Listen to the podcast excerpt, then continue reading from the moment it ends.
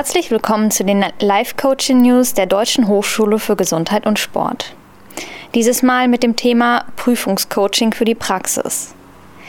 Nächste Woche wird's ernst für uns Prüflinge und ich bin schon latent aufgeregt, wenn ich ehrlich sein darf. Wie gehen Sie an diese Woche heran? Ja, hallo. Das Thema Prüfung ist natürlich eins, was uns lebenslang begleitet. Ich bin jetzt Anfang 50 und wenn ich zurückblicke, habe ich eigentlich drei Rollen äh, bei dem Thema, was dann auch für nächste Woche nicht ganz unwichtig ist. Zum einen war ich selber mal Prüfling, das ist jetzt schon 30 Jahre her. Wenn ich in die Schulzeit zurückdenke, natürlich noch länger. Als Prüfer bin ich jetzt ungefähr 20 Jahre aktiv und als Prüfungscoach, wo ich natürlich auch keine Erfahrung einbringen möchte, seit ungefähr 10 Jahren. Und ich würde erstmal den Ball zurückgeben und Sie fragen, welche Prüfungsform, wir haben ja hier drei verschiedene Formen an unserer Hochschule, Klausur, Studienarbeit und mündliche Prüfung, liegt Ihnen denn am allerwenigsten? Am wenigsten, also ganz klar die Klausur. Einfach aufgrund dessen, weil das extrem viel Stoff ist. Ein ganzes Semester, ähm, 120 Minuten gepackt und ja, da ist einfach immer in der Vorbereitung so die Befürchtung, irgendwas nicht gelernt zu haben, weil ja Prüfungsschwerpunkte dann halt auch nur zum Teil eingegrenzt werden. Du musst halt alles können und ähm, das ist persönlich für mich immer so ein kleines Horrorszenario. Mhm. Kann ich gut verstehen. Klausur ist ja auch das am weit verbreiteste Prüfungsinstrument. Wir sind ja auch dabei, das ein bisschen runterzufahren, um den anderen Prüfungsformen auch Raum zu geben. Ich denke, wir sind uns einig, Klausuren sind natürlich teilweise sinnvoll, gerade in Grundlagenwissenschaften, aber sind halt auch eine relativ primitive Form der Abfrage. Ne? Man spricht ja auch vom Bulimie-Lernen, man lernt dann hier rein und da raus. Die Frage ist, was bleibt nachhaltig? Wenn ich nochmal meine drei Rollen reflektiere, als Prüfling ist so mein Tipp eigentlich immer gewesen oder damit bin ich gut gefahren, recht altmodisch, so mit Karteikärtchen. Also eigentlich eine gute Organisation auch, dass ich versuche, mir den Stoff zurechtzulegen. Und äh, ich habe das dann Insellernen ge genannt, also gerade bei mündlichen Prüfungen, dass man zu jedem Thema so ein bisschen was sagen kann und äh, je nach Frage dann etwas länger ausholen oder nicht. Als Prüfer muss ich ehrlich sagen, finde ich Klausuren sehr mühsam. Also allein das Konzipieren von Prüfungen ist sehr zeitintensiv und auch eine sehr verantwortungsvolle Aufgabe, ne? auch im Sinne der Gleichbehandlung. Ähm, auch das Auswerten von Klausuren macht Mühe. Ich habe gerade heute Morgen hier mit einem Kollegen gesprochen, auch wieder, wo man sich viel Gedanken macht als Prüfer auch. Ne? Wann kann man noch ein Auge zudrücken und so weiter. Also das macht man sich oft als Prüfling nicht bewusst, dass das auch für die Prüfer äh, Stress bedeutet. Als Coach äh, möchte ich vielleicht noch ein schönes Beispiel Beispiel geben, wie auch im Prüfungscoaching man Berge versetzen kann. Ich hatte mal einen äh, äh, Prüfling, der hatte große Sorgen vor seinen Prüfungen. Es ging um eine Weiterbildung, halt auch in einem bestimmten Berufszweig, was dann auch über seine berufliche Zukunft entschied. Er hat ein Jahr vorher angefangen, sich vorzubereiten, weil er schon zweimal durchgefallen war. Und ähm, ja, das Geheimnis war dann letztendlich, dass wir ähm, Step by Step, wir haben uns jeden Monat einmal getroffen, an seinen Schwächen gearbeitet haben, aber auch versucht, positiv äh, Reize zu setzen im Sinne von einer Vision, die Vorfreude auf danach. Und obwohl er halt zu mir kam mit drei Prüfungsvorergebnissen, die alle weit unter 50 Prozent waren, hat er es dann geschafft, tatsächlich alle drei Prüfungen mit 51 bis 54 Prozent zu meistern. Also Sie können sich vorstellen, dieser Mensch war der glücklichste Mensch der Welt, dann irgendwie hinterher, dass er einfach gesagt hat, ich laufe nur noch mit dem Dauergrinsen durch die Welt und jetzt steht mir die Zukunft offen. Also auch solche Erfahrungen kann man selbst bei so einer etwas primitiven Form wie der Klausur machen, wenn man es dann geschafft hat. Vielleicht äh, als nächstes äh, würde ich mich natürlich auch für die anderen Prüfungsformen interessieren. Was landet bei Ihnen quasi an, auf der Silbermedaille der zweitliebsten oder unbeliebtesten Prüfungsform? Ja, als zweites würde ich dann auf jeden Fall die Studienarbeit ähm, erwähnen. Die Studienarbeit deshalb, weil ja zum einen der Druck nicht da ist, ähm, der bei einer Klausur immer herrscht. Also wie gesagt, diese 120 Minuten Leistungen zu liefern. Ähm, ja, aufs erste Platz, auf den ersten Platz schafft das deswegen nicht, weil ich einfach nicht der Schreibmensch bin. Ich, ich ich schaffe es einfach nicht anzufangen. Wenn ich, wenn ich angefangen habe, dann, dann läuft es. Aber so die ersten zwei Seiten, das ist, das ist Quälerei für mich. Und das schiebe ich immer und schiebe es und schiebe es. Und dann kommt halt doch irgendwann der Zeitdruck. Insofern, ja, ja, Studienarbeit auf Platz zwei. Mhm. Ähm, ich denke, damit sind Sie ja nicht alleine. Ich habe so den Eindruck, vielen jungen Menschen fällt es heute nicht ganz leicht, äh, längere Texte zu schreiben, da es auch nicht mehr so gewohnt sind. Aber natürlich ist die Themenwahl auch eine Frage. Ne? Aus meiner Sicht mit die wichtigste und auch attraktivste Prüfungsform. Wichtig, weil das Studium ja auf eine Examensarbeit hinausläuft und diese Examensarbeit ist in der Regel bedeutsamer als irgendwelche anderen Noten, weil man damit ja auch seine Visitenkarte für die Zukunft abgibt, wofür man inhaltlich als Expertise steht. Attraktiv deswegen, weil ich finde, und das machen sich auch, glaube ich, auch die wenigsten bewusst, bei einer Studienarbeit habe ich in der Regel eine Wahlfreiheit. Das heißt, ich kann agieren statt reagieren. Ne? Hier Module kann man sich jetzt nicht immer aussuchen. Und das ist, glaube ich, ein großes Plus gegenüber Klausuren. Also ich habe zumindest als Prüfling diese schriftlichen Arbeiten, wo ich dann auch frei war in meiner Zeitgestaltung, immer geliebt. Als Prüfer denke ich halt, wenn ich da einen Tipp geben darf oder die Erfahrungen weitergebe, dann ist das A und O die Themenwahl in der Tat, dass man dann wirklich auch ein Thema hat, was etwas mit dem eigenen Leben zu tun hat, wo man motiviert ist. Und dann ist der Schlüssel zum Erfolg halt auch ein Arbeits- und Zeitplan. Ne? Wenn die Gliederung stimmt, dann kann man den auch wunderbar entwickeln. Ich empfehle immer eine enge Kooperation mit dem Prüfer. Ähm, und dann gibt es auch tolle Arbeiten als Produkte. Ne? Auch hier vielleicht wieder ein Beispiel im Prüfungscoaching. Ich hatte viele Doktoranden, die ich begleitet habe, aber auch mal eine Bachelor-Coaching-Studentin. Ähm, das war jetzt hier nicht an der Hochschule, sondern an einer anderen. Die wollte tatsächlich was mit Coaching machen. Und sie wollte Coach werden, hatte aber überhaupt keinen Bock auf ihre Abschlussarbeit. Und äh, sie hat dann aber ein Zukunftsthema gefunden, nämlich genau die Frage, wie arbeiten Coaches, hat sie dann interviewt. Wir haben also ein Design entwickelt, wo sie genau ihr Thema hatte. Ich konnte die Arbeit dann auch mitbetreuen und sie hat dann, ja, diese Arbeit war eigentlich ein Flow-Erlebnis und sie ist danach wirklich beruflich durchgestartet. Ne? Also es hat mich nochmal bestärkt in, dem, in der Erfahrung, wenn man wirklich auch diese Freiheit nutzt, dann kann man das auch zu einer sehr schönen Lebenserfahrung werden lassen. Ja, und zum Schluss natürlich auch nochmal die Frage jetzt nach Ihrer Lieblingsprüfungsform der mündlichen. Ich denke auch, das ist ein ganz eigenes Universum, zu dem man auch eine Menge austauschen kann. Ja, auf jeden Fall. Die mündliche Prüfung ist mein absoluter Liebling. Ich bin ein Mensch der Rollenspiele. Ich gehe da total drin auf und ja, eine Prüfung in Form eines Rollenspiels ist für mich weniger eine Prüfung als vielmehr ja, ein Spiel, ein Geschenk. Und ich habe Spaß dabei und ja, mehr kann ich dazu nicht sagen. Mhm. Im Prinzip ist ja jede mündliche Prüfung so eine Art Rollenspiel, fast wie ein Theaterstück, wobei man dann natürlich auch nochmal extra Parts einbauen kann. Ich denke, wer gerne redet, der mag diese Prüfungsform. Sie setzt allerdings ja auch spezifische Schlüsselkompetenzen voraus, andere vielleicht als bei den anderen beiden Formen, nämlich unter anderem Zuhören, aber überhaupt Kommunikationsfähigkeit, ne, soziale Interaktion. Wobei nach meiner Erfahrung das Wohlbefinden wirklich auch vom Prüfer abhängt. Ich muss gestehen, meine eigenen Erfahrungen waren da sehr ambivalent. Ich habe zum Beispiel mal eine sehr negative mündliche Prüfung erlebt, wo ich das Gefühl hatte, es hing so ein bisschen davon ab, ob der Prüfer mich mochte oder nicht. Ich hatte mich damals politisch engagiert, äh, Bewertung von Lehrveranstaltungen am Institut angeregt. Das hatte ihm am wenigsten von allen Lehrkörpern gefallen gefallen und er hat mich dann in der Prüfung richtig auflaufen lassen. Und ähm, insofern finde ich positiv ist das, wenn Fairness herrscht und auch hier wieder, wenn Freiheitsgrade möglich sind. Was die meisten Studierenden gar nicht wissen, es gibt auch so eine geheime Taxonomie der Bewertung, wie diese Prüfungen dann äh, bewertet werden. Das heißt, wenn ich nur auswendig lerne wie eine Maschine, dann habe ich in der Regel eine voll befriedigende Leistung, also eine 3 ne, und keine 1. Wenn ich in der Lage bin, das Wissen auch mit meinen eigenen Worten zu beschreiben, dann geht es eher in den guten Bereich. Und eine 1 gibt es eigentlich bei einer mündlichen Prüfung, wenn jemand in der Lage ist, auch mit dem Wissen zu arbeiten, das heißt, es zu bewerten, mit anderen Theorien vielleicht oder Praktiken in Beziehung zu setzen. Und aus meiner Sicht die höchste Leistung ist, wenn man kreativ ist, wenn man auch neue Gedanken, eigene Gedanken einbringt, die vielleicht dann auch die Wissenschaft nochmal bereichern.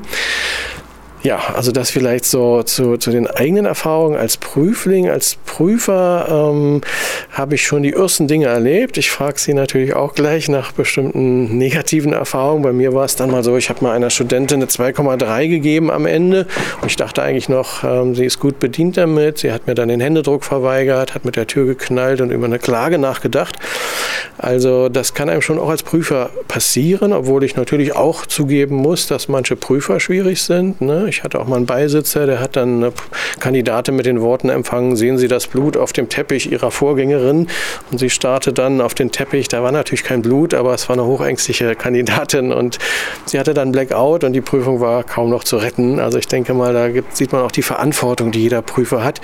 Das Ziel sollte sein, dass es kein traumatisches Erlebnis wird, sondern aus meiner Sicht eher ein Flow-Erlebnis. Also nach der positiven Psychologie eher eine Lust als eine Last. Auch hier vielleicht noch ein Beispiel äh, ne, in Performance-Prüfungen, wo auch Handlungskompetenzen unter Beweis gestellt werden, so wie Sie es auch gerade beschrieben haben, wie wir es hier auch an der Hochschule versuchen zu praktizieren. Das kann man üben, das kann man gut vorbereiten, dadurch sinken dann vielleicht auch Ängste.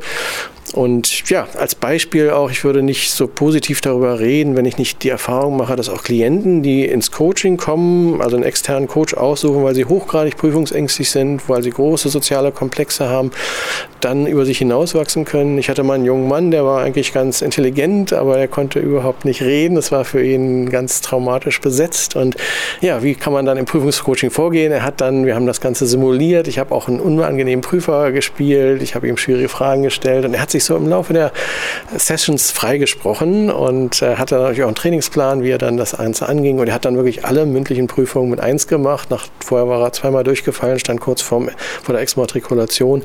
Also das Ganze bestärkt mich immer wieder, dass es auch möglich ist, Prüfungsängste zu überwinden. Hier natürlich meine Frage, wie geht es Ihnen mit Prüfungsängsten? Haben Sie auch schon mal sowas wie traumatische Erlebnisse, die Sie nicht vergessen? Ich glaube, jeder kennt das ja. Oh ja, auf jeden Fall. Ich erinnere mich ans mündliche Abitur. Ähm, Im Fach Geografie war das. Eigentlich war ich ganz gut. So, dachte ich. Also zumindest im Fach. In der Prüfung war ich auf keinen Fall gut. Das wusste ich schon, ähm, während es lief. Ähm, ich hatte, ja, wie man sagt, ein Blackout. Ich hatte wirklich, ich wusste nichts mehr. Und ähm, ja, die Prüfer waren mir wenig wohlgesonnen, haben mich da auch kein Stückchen unterstützt, sondern einfach auflaufen lassen. Und ähm, ja, dazu kam dann halt, wie gesagt, die Angst, nichts zu wissen, das Wissen, nichts zu wissen und ja, dann, oh Gott, oh Gott, wenn ich mich daran erinnere, wird mir schon wieder schlecht und heiß und kalt auf einmal. Das war, das war auf jeden Fall furchtbar, ja. Ich frage mal gleich hinterher, gibt's, haben Sie da irgendwelche Strategien gegen Lampenfieber, wenn Sie im Vorfeld sehr aufgeregt sind, wie Sie sich dann runterbeamen können? Hat sicherlich jeder so seinen eigenen Weg, denke ich mal. Ja, absolut. Jetzt im Nachhinein auf jeden Fall. Lampenfieber ist für mich eigentlich kein großes Thema mehr. Also dort in, in der Situation, in dieser Prüfung, da war Hopfen und Malz verloren. Aber jetzt, wenn ich jetzt in Prüfungen rangehe, weiß ich ganz genau, was brauche ich, was brauche ich nicht. Ich brauche auf jeden Fall meine Ruhe. Ähm, ich kann das auf den Tod nicht leiden, wenn meine Kommilitonen in der letzten Minute noch versuchen, Inhalte zu klären, zu diskutieren und abzugleichen. Da ziehe ich mich komplett raus, kann ich nicht hören. Will ich auch nicht hören. Ich denke mir dann immer, was ich jetzt nicht weiß, das bringt mir die letzten zwei Minuten auch nichts mehr, verwirrt mich nur.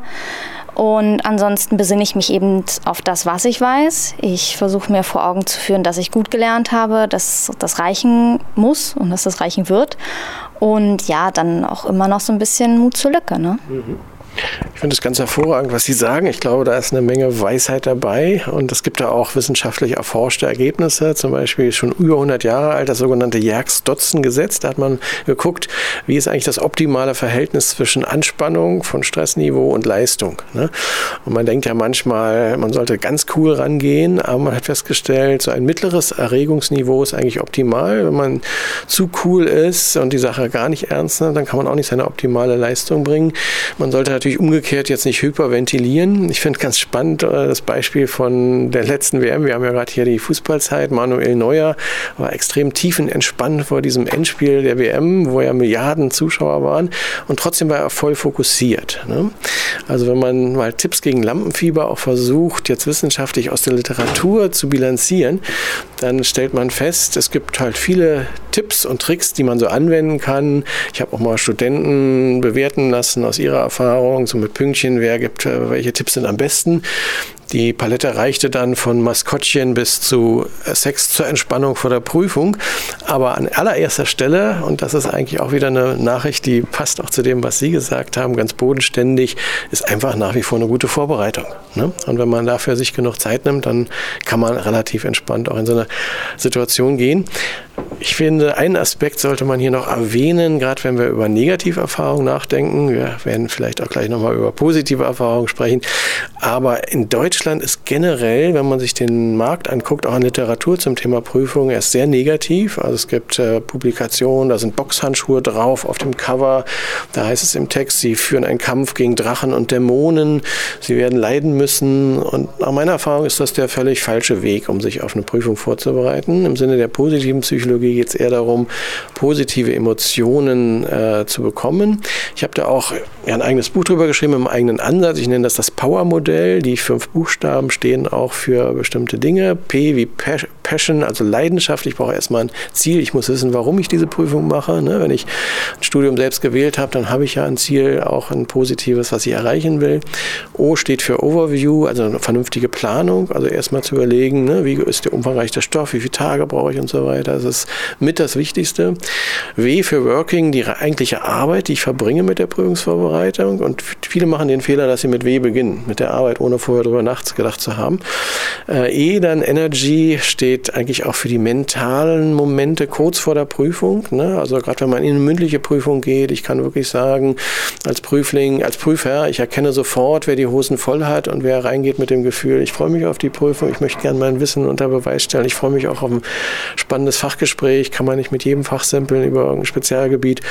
Und das R schließlich Reflect, also Bilanz ziehen, Feedback. Äh, ich biete beispielsweise den Studierenden auch immer an, gerade bei mündlichen Prüfungen dann auch nochmal ähm, ne, die Stärken und Schwächen zu reflektieren. Ich denke, es äh, leider machen wenig Studierende eigentlich davon Gebrauch, aber ich denke, ne, es ist halt eine Prüfung ist viel mehr als nur eine Note, sondern wenn ich wirklich was lernen will, dann äh, lohnt es auch nochmal tiefer drüber nachzudenken, was kann ich mitnehmen. Ne?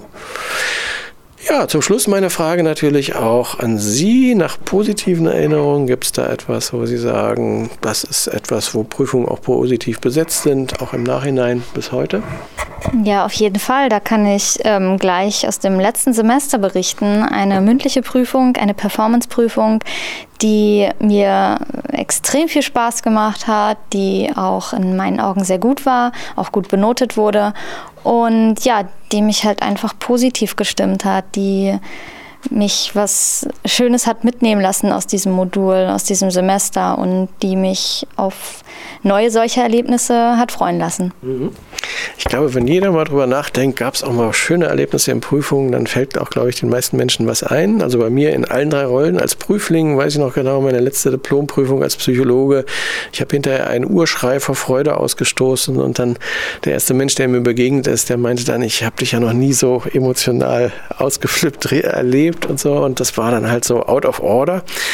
Die Freude musste raus. Als Prüfer freut mich sowas zu hören, wie Sie gerade gesagt haben. Ich war ja auch dabei bei der Prüfung. Also jedes positive Feedback, wo man das Gefühl hat, man nimmt mehr mit als jetzt nur eine Note, ist immer auch eine Beglückung seitens der Prüfer. Ich glaube, ich kann dafür alle sprechen.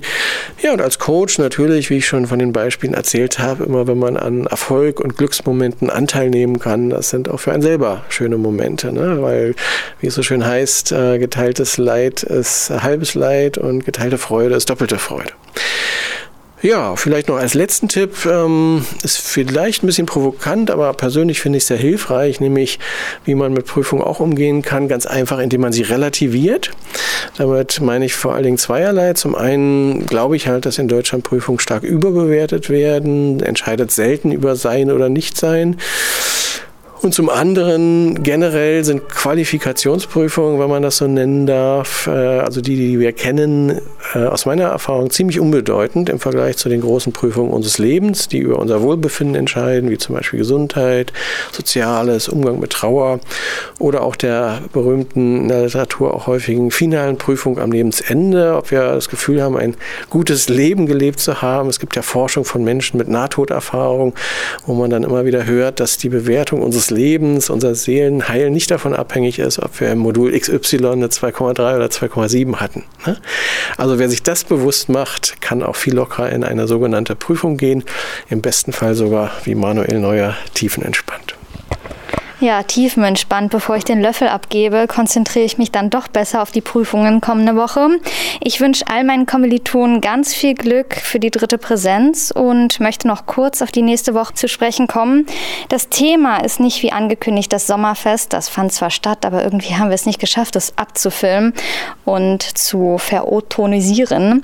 Nächste Woche bei uns vom Klient zum Coach mit dem Personalleiter Lars Langer als Gast.